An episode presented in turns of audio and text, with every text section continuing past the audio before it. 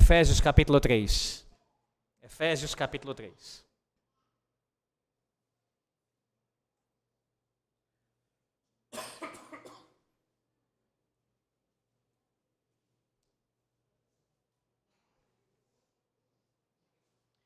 Farei a leitura do versículo 14 ao versículo 21, mas a exposição se dará somente nos versículos 20 e 21, uma vez que pela manhã já ouvimos do 14 ao 19. Efésios 3, do 14 ao 21, assim diz a palavra do nosso Deus.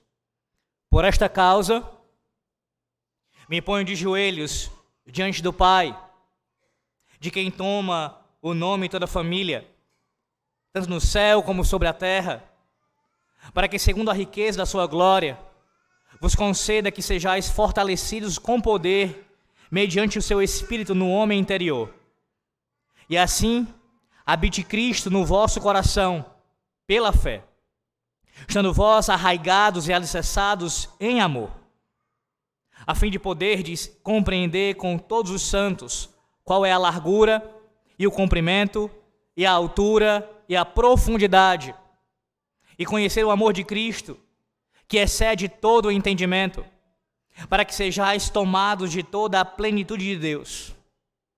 Ora, àquele que é poderoso para fazer infinitamente mais do que tudo quanto pedimos ou pensamos, conforme o seu poder que opera em nós, a ele seja a glória, na igreja e em Cristo Jesus, por todas as gerações, para todo sempre.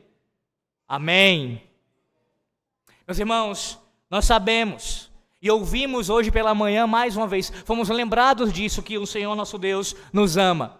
Nós que somos o seu povo, nós que fomos alcançados por sua graça, salvificamente, que fomos tirados do mundo e trazidos para o seu rebanho e agora fazemos parte desse ajuntamento, desse corpo, do corpo de Cristo. Sim, você sabe e foi lembrado hoje e será mais uma vez que o Senhor Deus ama você.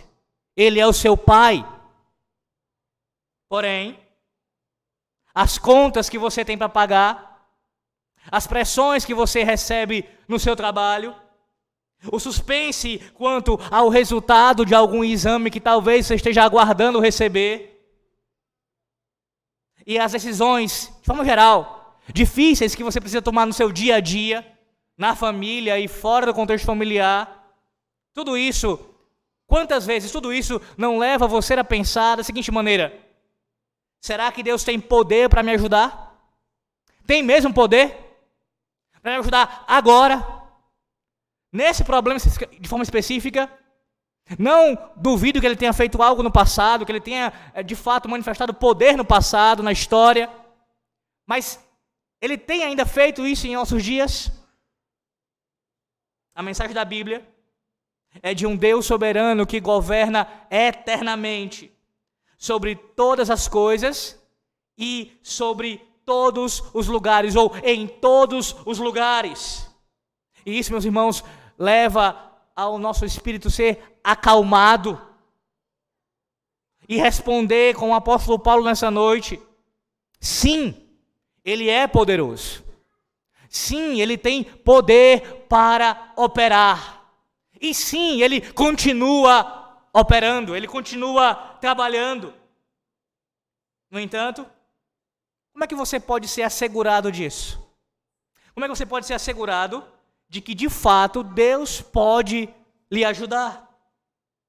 O apóstolo Paulo, nessa última parte do capítulo 3, ele entoa a resposta a essa pergunta através daquilo que ah, é chamado de uma doxologia.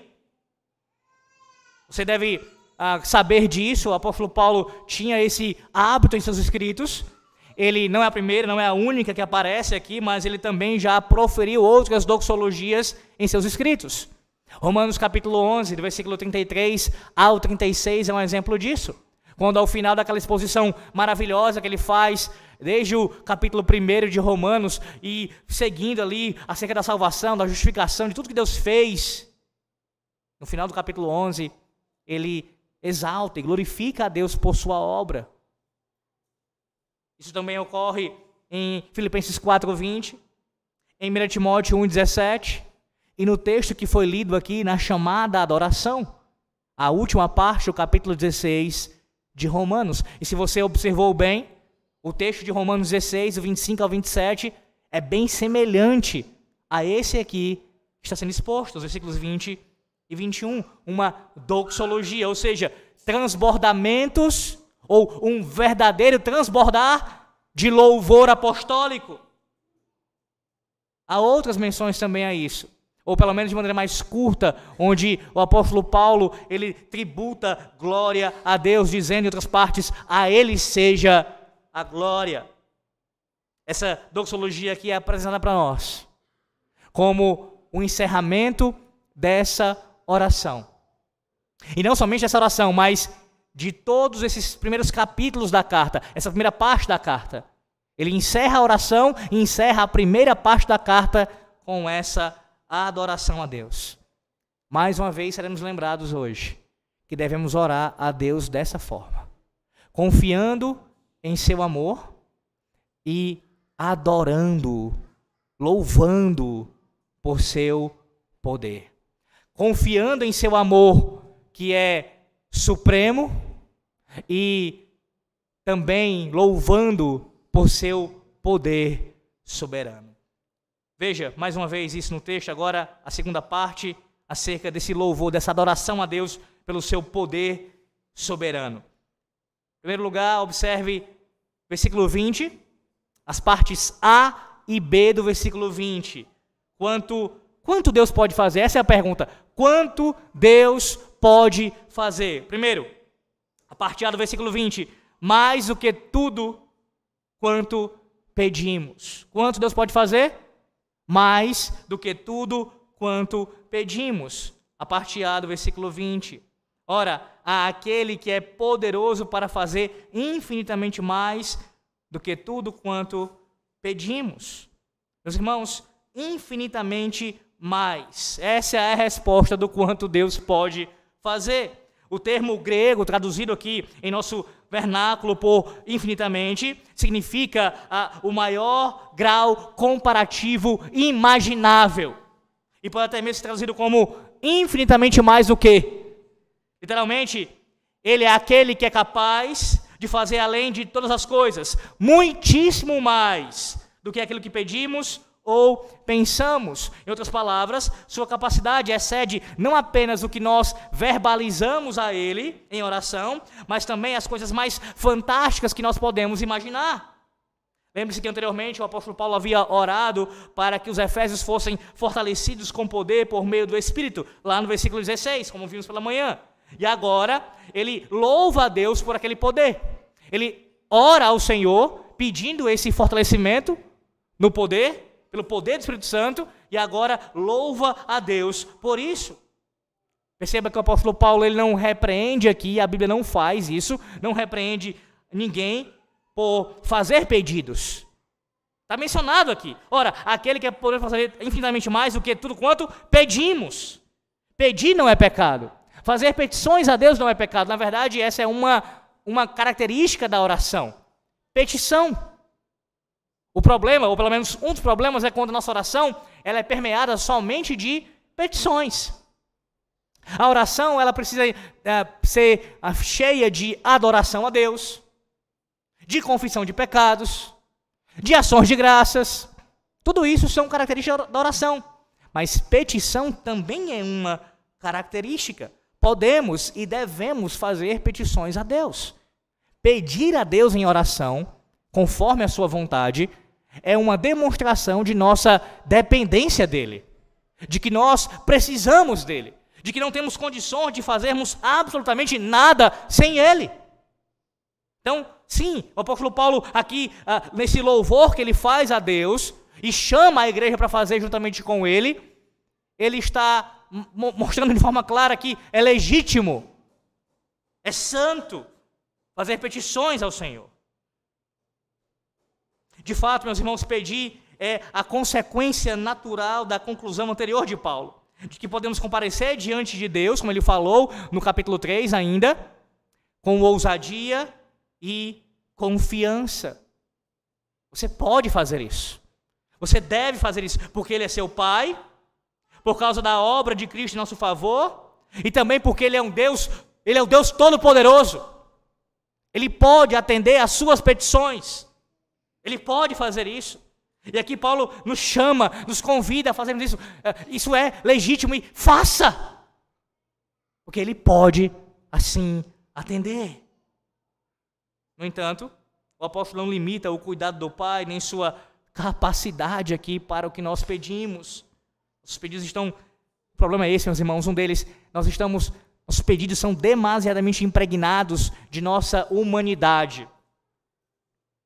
Ou seja, e ainda pior, pelo fato também de sermos pecadores. Isso influencia as nossas orações. Nossos pedidos são fracos, costumam ser fracos e limitados. Queremos, por exemplo, sobremesa quando o Senhor Deus quer nos dar a carne. Pedimos sucesso quando precisamos de humildade. Segurança quando precisamos de coragem, ou de, ou de uma piedosa coragem, ou de um sacrifício cristão. Via de regra, esse é o problema. Nós não sabemos pedir. Não sabemos. Pedimos de forma equivocada, não de acordo com a vontade do nosso Deus. E quando Ele responde a nossa oração, não conforme nós esperávamos que Ele respondesse, nos frustramos. E até mesmo chegamos a falar contra o Senhor. Nós pedimos dentro dos limites de nossa visão humana caída, pecaminosa. Mas lembre-se, Ele é capaz de fazer muito mais. Ele vê toda a eternidade e sabe o que é necessário para a nossa alma e para a alma daqueles que influenciaremos em outros lugares e ao longo das gerações. Portanto, Ele é poderoso para fazer muito mais do que pedimos. Escute essa história que eu extraí aqui uh, de um pastor contando acerca dessa, desse evento, do que ocorreu em 1983, ali na cidade de St. Louis. Uma mulher sem filhos chamada Mary Nelson, ela orava enquanto trabalhava no seu jardim. Ela pedia que Deus a consolasse em sua tristeza por não ter filhos. E também eliminasse a amargura que sentia por mulheres que podiam conceber filhos, mas optavam pelo aborto. A ausência de filhos na casa dela criou ali em seu coração uma angústia tão grande a ponto de ela pedir, ali mesmo no jardim, que Deus encontrasse alguma forma, alguma maneira, que ele achasse melhor para dar filhos a ela. Um filho a ela. Nove meses depois, Mary deu à luz o primeiro centro para cuidados de grávidas de St. Louis. E desde então, literalmente milhares de crianças foram salvas por meio das orações e do trabalho dela e de outras pessoas depois dela. Ela, que uma vez havia pedido para ter um filho, acabou se tornando a salvadora de milhares de crianças. Deus faz muito mais além daquilo que pedimos. Deus é poderoso, meus irmãos, para fazer infinitamente mais do que pedimos. O problema é que nós não sabemos como pedir. Mas o Senhor sabe o que é melhor para os seus filhos. E para os filhos, para os nossos filhos e para os filhos dos nossos filhos. Ele sabe o que é melhor. Veja mais ainda no versículo 20, parte B, mais do que pedimos, ou é, infinitamente mais do que pedimos, mas também mais do que nós podemos imaginar. A parte B ele diz: tudo quanto pedimos ou pensamos. Os meios do Senhor, meus irmãos, não podem ser limitados pelo que nós pedimos, por sua sabedoria e seu poder, e portanto suas intenções. Está além das nossas imaginações. O termo grego aqui traduzido por pensamentos, ou pensamos, melhor dizendo, refere-se essencialmente à nossa capacidade de entender algo, especialmente com base numa reflexão criteriosa. Assim, a capacidade de Deus excede nosso entendimento e, portanto, a nossa imaginação ponderada. Nós vimos anteriormente que a largura, o comprimento, a altura e a profundidade do amor dele excedem o nosso entendimento. Mas então Paulo agora diz que esse amor, o amor de Cristo por nós, não é passivo, nem é impotente. Seu amor por nós supera todo o nosso entendimento, mas as suas ações vão além dos nossos pedidos e até mesmo a nossa imaginação. Aquele que nos amou, meus irmãos, a ponto de não poupar seu próprio filho para fazer de nós seus filhos, nos convida a ir até Ele com liberdade e confiança, mas também promete usar a plena medida de sua sabedoria e do seu poder divino para nos atender. Como nós podemos mensurar o que Deus pode fazer? Pense por um momento acerca disso. A terra inteira está nas suas mãos. Ele criou todo o universo e continua a controlar a luz que entra pela janela, pela janela da sua casa. E a decomposição de um átomo na galáxia mais distante. Ele faz as flores crescerem e a neve cair. Ele cavalga nas asas da tempestade e sustenta a borboleta em seu voo. Existia antes de tudo o que conhecemos e continua a usar o tempo como seu instrumento de cura, restauração e retribuição. Nossos pensamentos são como uma janela aberta para Ele. Conhece plenamente as gerações que virão depois de nós e ama nossa família mais do que a nós mesmos, mais do que nós mesmos amamos. Para Ele, o tempo da nossa vida é como um suspiro, e nossa alma, embora pecaminosa, é o seu tesouro para sempre. Esse é o Deus que você serve e que ouve as suas orações. Ele é poderoso para fazer não somente o que você verbaliza, não somente o que você pede, mas até mesmo o que você pensa. O pensamento nem ainda lhe chegou à mente, ele já sabe. E é poderoso para atender. A grandeza do nosso Deus, meus irmãos, nos permite acreditar na sua bondade mesmo quando Ele não atende às nossas orações, quanto ao que nós desejamos ou imaginamos. Mas ainda assim, nós somos chamados por Ele para darmos graças por tudo. Por tudo. Por tudo. Do ponto de vista terreno, não faz nenhum sentido sem esse discernimento espiritual. Entretanto, quem esperaria que um Deus que governa todas as coisas, no céu e na terra, fosse limitado pela sabedoria meramente humana e a percepção humana. Na verdade, nós esperaríamos que ele agisse de modo que transcendesse a nossa sabedoria o nosso entendimento, a nossa imaginação. E é exatamente isso que ele promete: fazer infinitamente mais do que nós pedimos ou pensamos. Pensamos que seremos felizes se tivermos um, sol, um, um pôr do sol perfeito.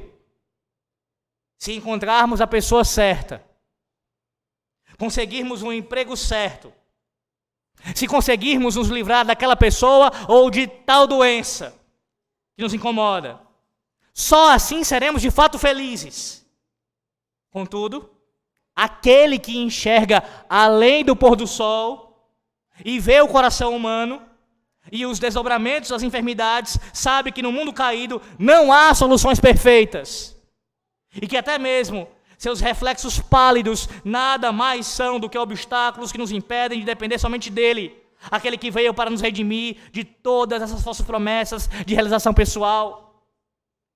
O famoso escritor J.R.R. Tolkien escreveu que nossa maior alegria, meus irmãos, se encontra além dos muros do mundo.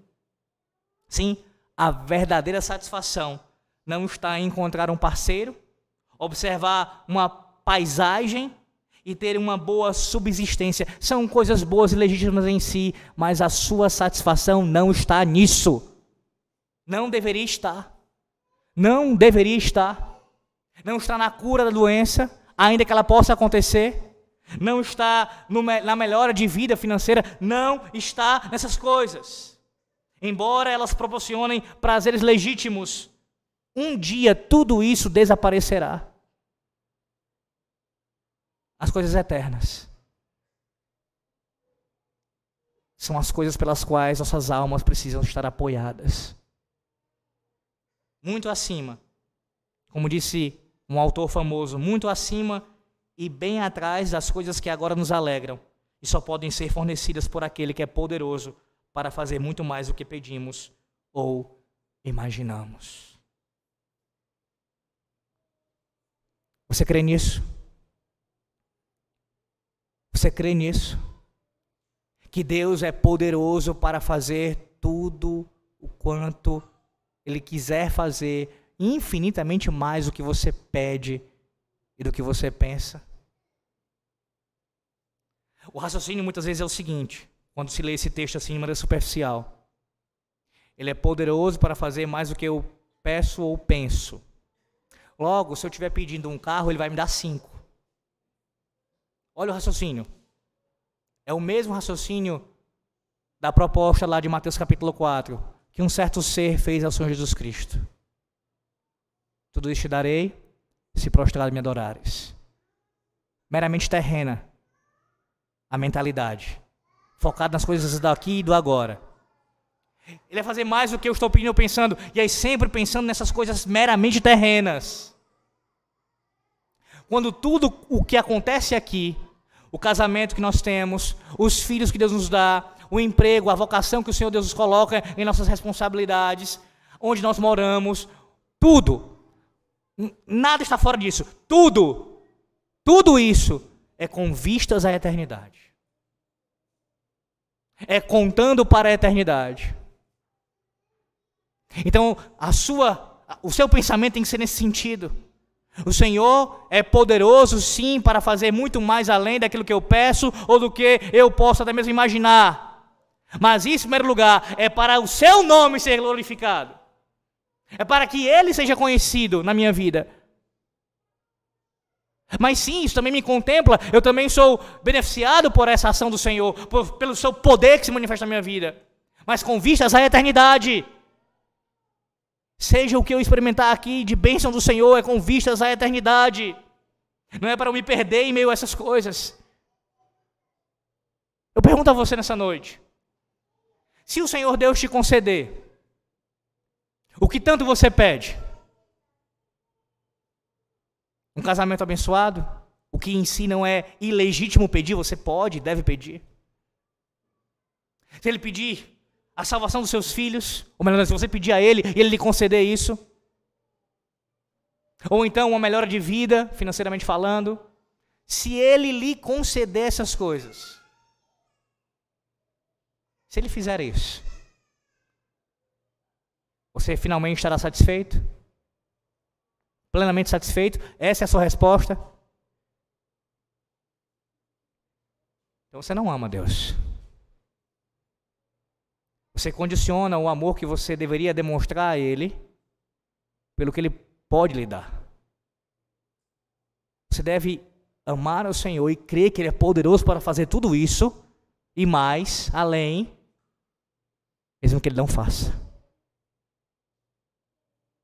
Mesmo que Ele não faça.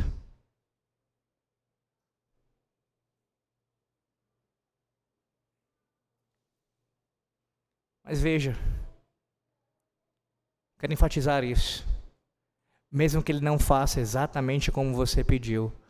Veja o exemplo que eu citei aqui dessa mulher.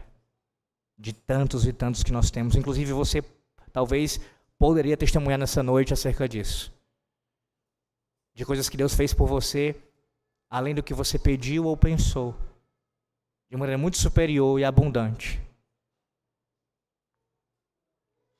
Ele fará isso contexto da passagem, meus irmãos, lembre-se, Paulo está adorando a Deus aqui nessa oração, nesse final dessa oração, pelo que Deus fez, muito mais além do que pedimos ou pensamos, ele reconciliou dois povos inimigos, judeus e gentios irreconciliáveis. Quem poderia pedir ou pensar imaginar isso? Ele é poderoso para fazer. Por isso que não há pecador que não possa ser salvo por ele.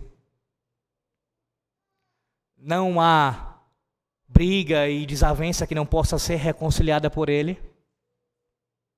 Não há pecado, a não ser obviamente o pecado da blasfêmia contra o Espírito Santo, com exceção dele, que não venha a ser perdoado por ele. Porque ele é poderoso para fazer infinitamente mais que nós pedimos ou pensamos. Mas a pergunta que surge em seguida é: como é que Deus fará essas coisas? Como ele fará isso? De que maneira Deus fará mais do que nós pedimos? Veja a sequência do versículo 20 ainda, parte C e D, primeira parte C. Deus fará isso soberanamente. Soberanamente. Na expressão aqui, conforme o seu poder que opera em nós, ele fará isso soberanamente. O apóstolo Paulo, meus irmãos, diz que nosso Senhor ele é poderoso para fazer infinitamente mais do que pedimos ou imaginamos, conforme o seu poder. Essas palavras, elas também possuem em Efésios um rico histórico. Paulo usa conforme como um modo de indicar algo que será manifestado até a sua plena extensão. No capítulo 1, o apóstolo Paulo disse que somos perdoados segundo a riqueza da graça divina, lá em Efésios 1, 7. Ou seja, Deus concede sua misericórdia na medida máxima de que dispõe. Ele não dá apenas migalhas a nós, como se estivesse guardando para dar posteriormente. Não é essa a ideia. Nós já temos a medida plena de seu amor e perdão. É misericórdia sobre misericórdia, é abundante, é infinita. A palavra poder aqui usada por ele é a expressão da força soberana de Deus na criação, na própria criação. Pelo seu poder, ele criou o mundo.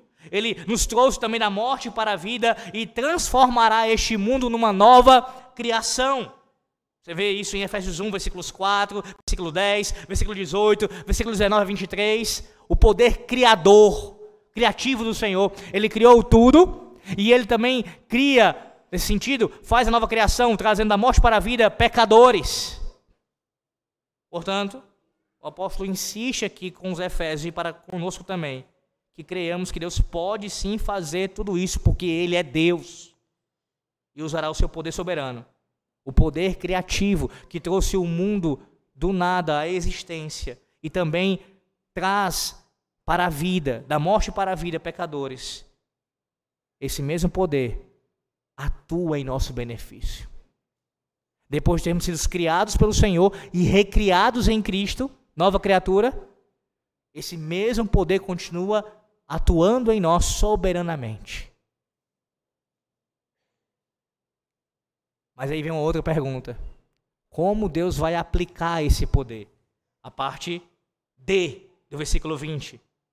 A resposta a essa pergunta vai realmente aqui estender a nossa imaginação, ou seja, vai fortalecer ainda mais a nossa fé e compreender e, e, e trazer maior abrangência a nossa imaginação aqui acerca do significado disso. Veja, é aquele poder que opera em nós. Deus, ele fará isso soberana e pessoalmente. O poder, ou seja, é soberania aqui de Deus sendo manifestada e opera em nós. Em nós. Deus opera em nós pessoalmente.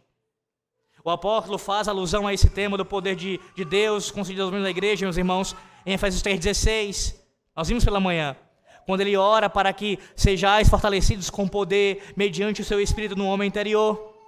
O chamado ministerial de Paulo também é evidência do dom da graça de Deus, que ele diz: A mim concedida segundo a força operante do seu poder. Lembre-se disso, Paulo fala tanto de ter sido chamado por Deus para o ministério da palavra, pelo poder de Deus, a força operando do seu poder, bem como também o poder do Espírito Santo que trabalha no homem interior é o mesmo poder aqui sendo louvado, sendo exaltado pelo apóstolo Paulo.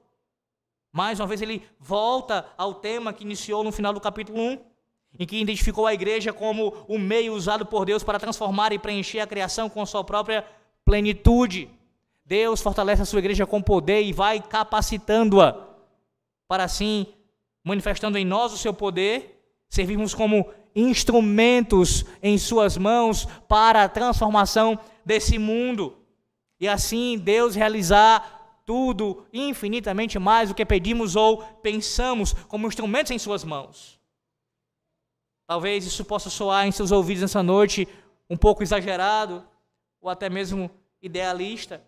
Afinal, muitos de nós vivemos em segurança e somos bem vistos por outras pessoas, enquanto outros vivem em grande dificuldade e triste obscuridade. Esse é o nosso contexto. Alguns muito bem, financeiramente, ah, com saúde, e outros muito mal. A vida de alguns é marcada por grandes glórias e realizações. Talvez você conheça muitas pessoas que se encontram nessa circunstância. E talvez o seu caso seja ah, exatamente o contrário disso de dificuldades, de problemas. Você olha para a sua vida nos últimos 20, 30 anos e se pergunta com toda honestidade: eu fiz alguma coisa? Como é que esse texto pode ser aplicado a mim? Que Deus atua poderosamente com o seu poder em mim e me usa e me capacita para a transformação do mundo, que eu faço parte desse projeto, desse plano. Como a minha vida pode ser nesse sentido especial para Deus? Como? Como é possível afirmar que Deus está fazendo mais do que eu peço ou imagino? Servindo como instrumento em suas mãos? Como? Como Paulo pode fazer uma afirmação dessas enquanto ele estava ali acorrentado, meus irmãos? A um guarda na prisão, escrevendo para moradores de Éfeso que se reuniam em casas simples. Como é que ele também poderia fazer isso? Lembre-se, esse é o contexto. Paulo está preso escrevendo isso daqui. E ele entende que naquela circunstância que Deus o colocou, ele é prisioneiro de quem? De Cristo. E naquela circunstância, Deus estava fazendo sim, operando o seu poder nele, para realizar tudo quanto mais possa ser pedido ou pensado. Da mesma forma, da mesma maneira. É bem verdade que muitas vezes somos tentados a procurar por heroísmo, sentido de vida, e sucesso em proezas notáveis e grandes realizações. Porém, a fé aceita que Deus está realizando o seu plano. Pela fé você professa isso. Deus está cumprindo o seu plano, independente da circunstância que eu esteja. Ele está fazendo isso exatamente por essa circunstância. Conduzindo todas as coisas, o mundo inteiro, a sua igreja nesse propósito, com vistas à eternidade um instante, um ato e uma vida de cada vez. A nossa sabedoria finita, numa existência mortal, meus irmãos, torna difícil agir com integridade quando ninguém está observando. Perseverar sem ver resultados concretos, demonstrar coragem sem ganhar nada em troca e sem ter que quem aplauda o nosso sacrifício. Quantas vezes não é assim conosco? Estamos caminhando com Deus a lutar, a perseverar na fé, e tudo parece estar dando errado. Não há socorro aparente, não há ajuda. Não há ninguém incentivando, pelo menos, num certo momento a gente às vezes tem essa impressão, estamos sozinhos. E como isso pode ser verdade na minha vida? Eu estou sendo usado por Deus para o seu plano, o seu plano ser cumprido. No entanto, por meio da integridade, dessa perseverança e coragem dos cristãos que se reúnem na igreja, na igreja do Senhor, em toda parte, Deus está transformando o mundo. Um exemplo disso é o que acontece exatamente agora.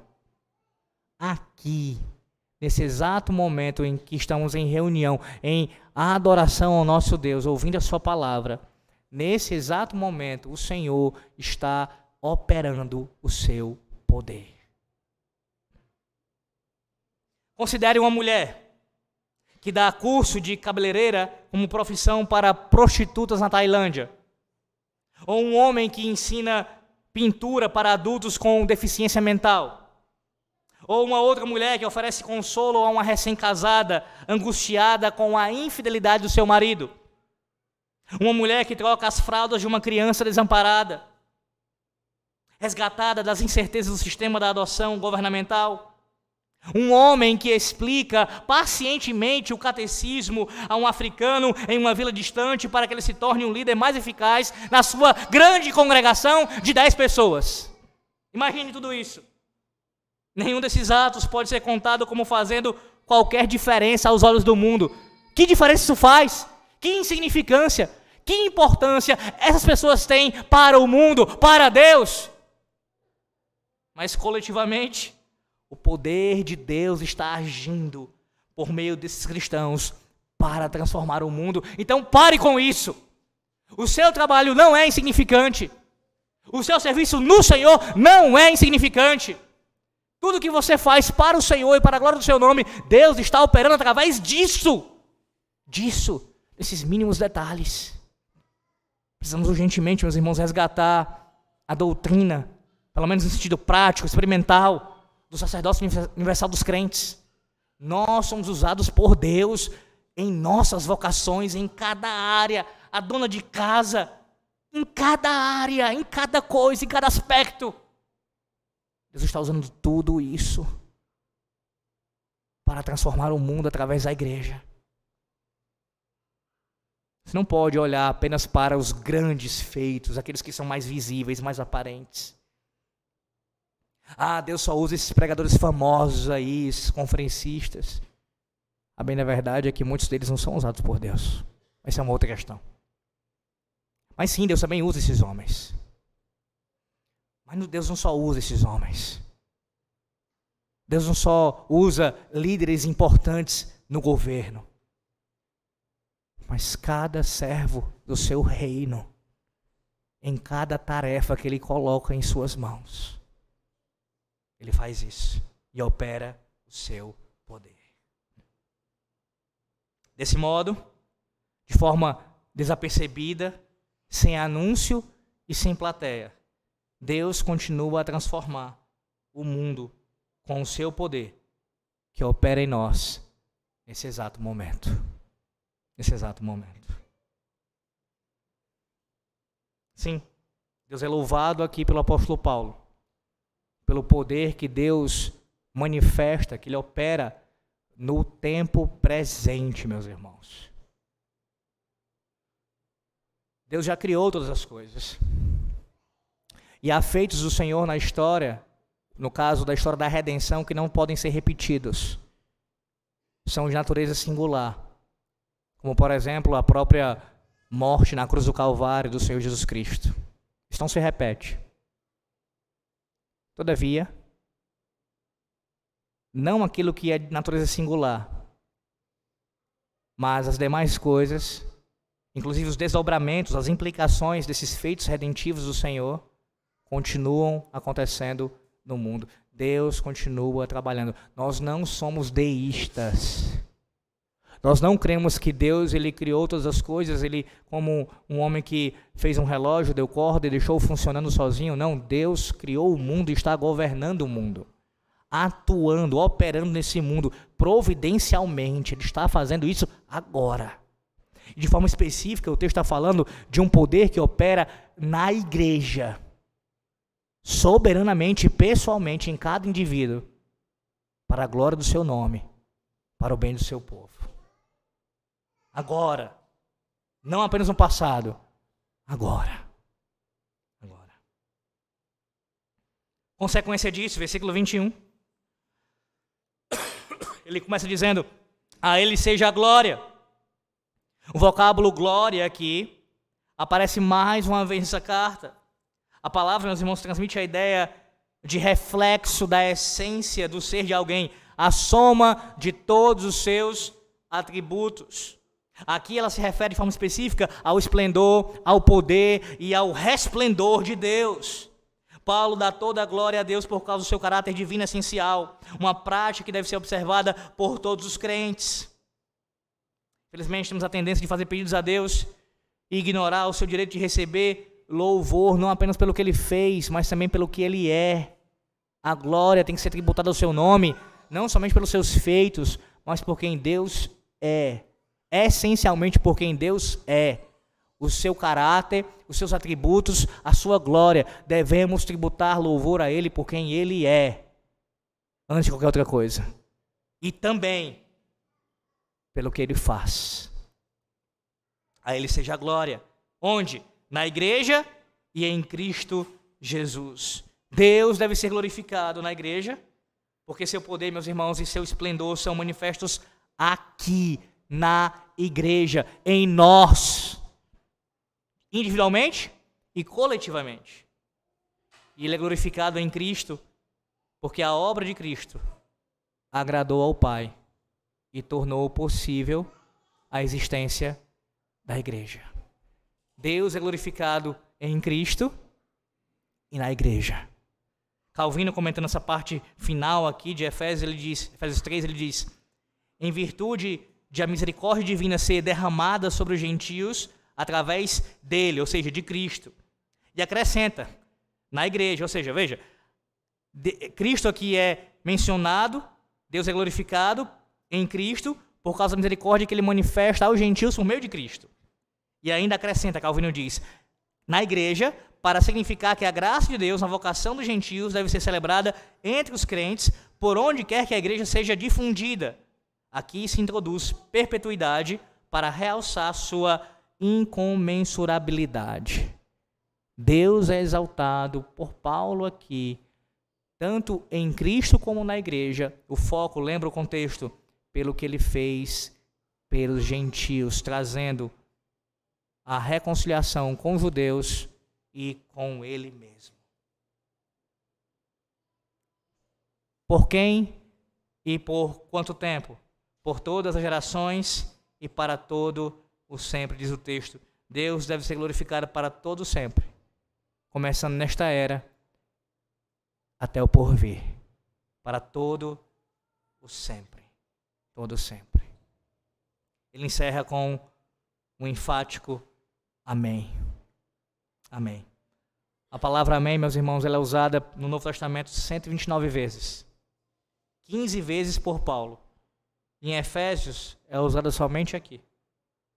Basicamente o significado é verdadeiramente. Assim seja. Aqui é um retumbante sim para o que o apóstolo Paulo acabou de expressar. Não, isso não reflete o orgulho de Paulo. Paulo não está orgulhoso pelo que ele escreveu. Eu acabei de escrever algo tão profundo, tão, tão magnífico, que eu vou agora aqui falar um amém para mim mesmo. Não, não é isso. Ele não está se autoelogiando. Em vez disso, é como se Paulo estivesse dizendo: Deixe-me repetir isso. Que fique bem claro. A Ele seja a glória. Por todas as gerações. Pelos séculos dos séculos. Amém. Amém. Tributando toda a glória a Deus. Ouça o que diz o nosso catecismo, o breve catecismo, na pergunta 107, a última pergunta do catecismo 107, diz assim, breve catecismo de Westminster. Lembrá-lo disso. O que nos ensina a conclusão da oração dominical, a oração que o Senhor nos ensinou? A conclusão da oração dominical, que é: Pois teu é o reino, o poder e a glória para sempre. Amém. Nos ensina que na oração devemos confiar somente em Deus e louvá-lo em nossas orações, atribuindo-lhe reino, poder e glória. E em testemunho do nosso desejo e certeza de sermos ouvidos, dizemos Amém. Por isso respondemos a Deus em nossas orações ao final, sempre, pública ou privadamente, com Amém.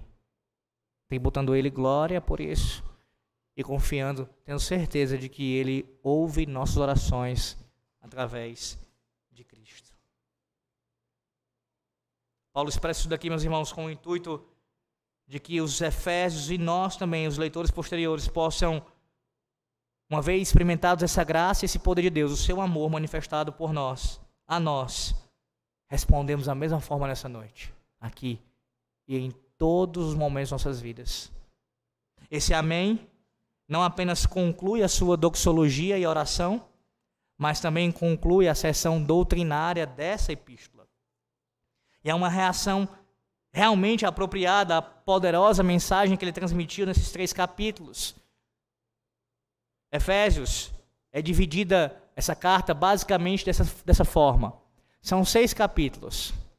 Os três primeiros têm um foco especialmente em doutrina.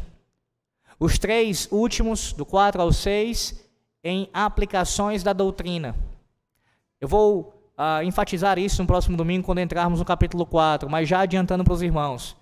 Essa divisão tem que ser feita de forma cuidadosa, porque, ainda que ela exista, de fato existe, isso não pode ser tratado de forma rígida, a tal ponto de que nós levemos ao entendimento de que no, nos três primeiros capítulos só há doutrina e não há aplicações da doutrina, e nas, nos três capítulos subsequentes só tem aplicação e não tem doutrina.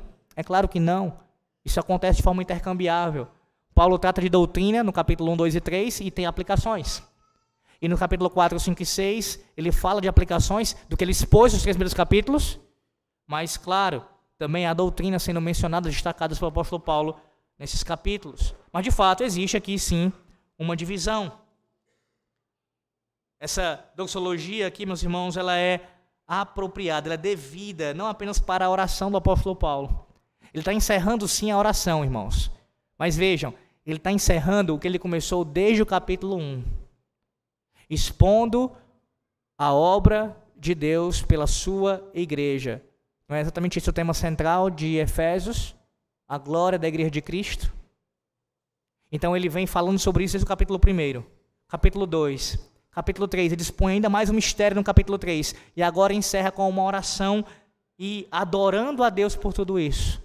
Para então, depois, começar a aplicar de forma mais específica a doutrina que ele expôs.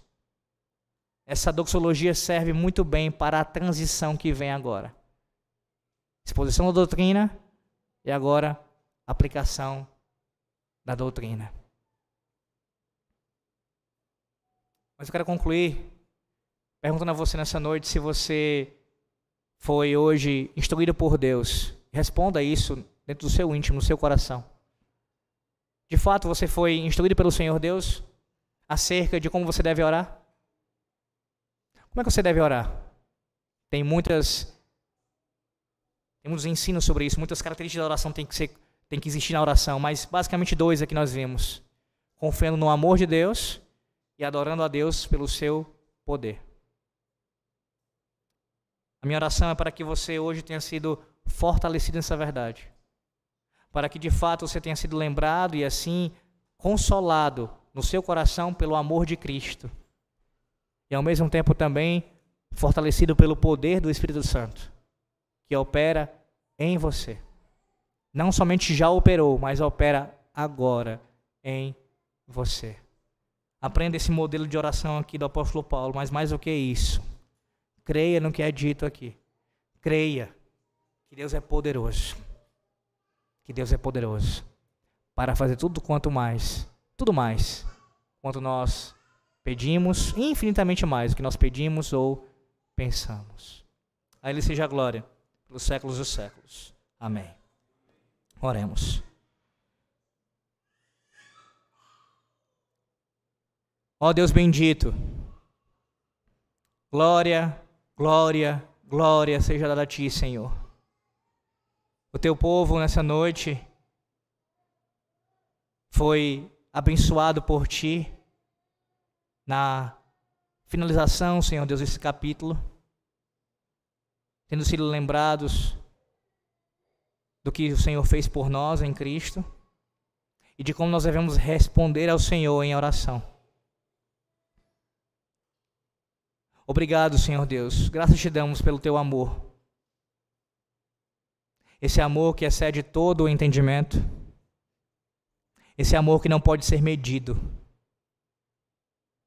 Esse amor que, amor de homem algum, de ser humano algum, de qualquer pessoa que nós convivemos, pode se comparar ao amor que o Senhor tem por nós. Ó oh Deus, consola o teu povo nessa noite com essa verdade. Que ouviram pela manhã e foram lembrados à noite. Se porventura há alguém em nosso meio que se queixa de ausência de algum tipo de amor na sua vida, para esse que está em Cristo, que o consolo do amor do Senhor seja suficiente em sua vida. Que não haja queixas, que não haja esse sentimento de faltando alguma coisa, de ausência uma vez que o Senhor nos preenche plenamente. Isso não é algo abstrato, Senhor. Nós cremos de forma concreta e socorre em nossas vidas. O Senhor nos ama e contemplamos isso pela tua revelação bendita aqui. Também, ó Deus, que tenhamos sido fortalecidos pelo Senhor na força do seu poder que opera em nós. Ó Deus, nos ajuda na nossa luta contra o pecado. Nos ajuda, Senhor Deus, a combatermos as tentações que tanto nos assediam, que tenta, ali no mais íntimo nosso ser, nos afastar do Senhor, nos levar para longe do Senhor, para longe da palavra do Senhor. Ó Deus, que esse teu poder se manifeste, como o Senhor diz aqui, lá nesse íntimo, no mais íntimo do íntimo. E ali, ó Deus, opere soberana e pessoalmente em nós, mortificando o nosso pecado. Desbaratando, ó Deus, as tentações, destruindo toda essa inclinação que temos para o mal.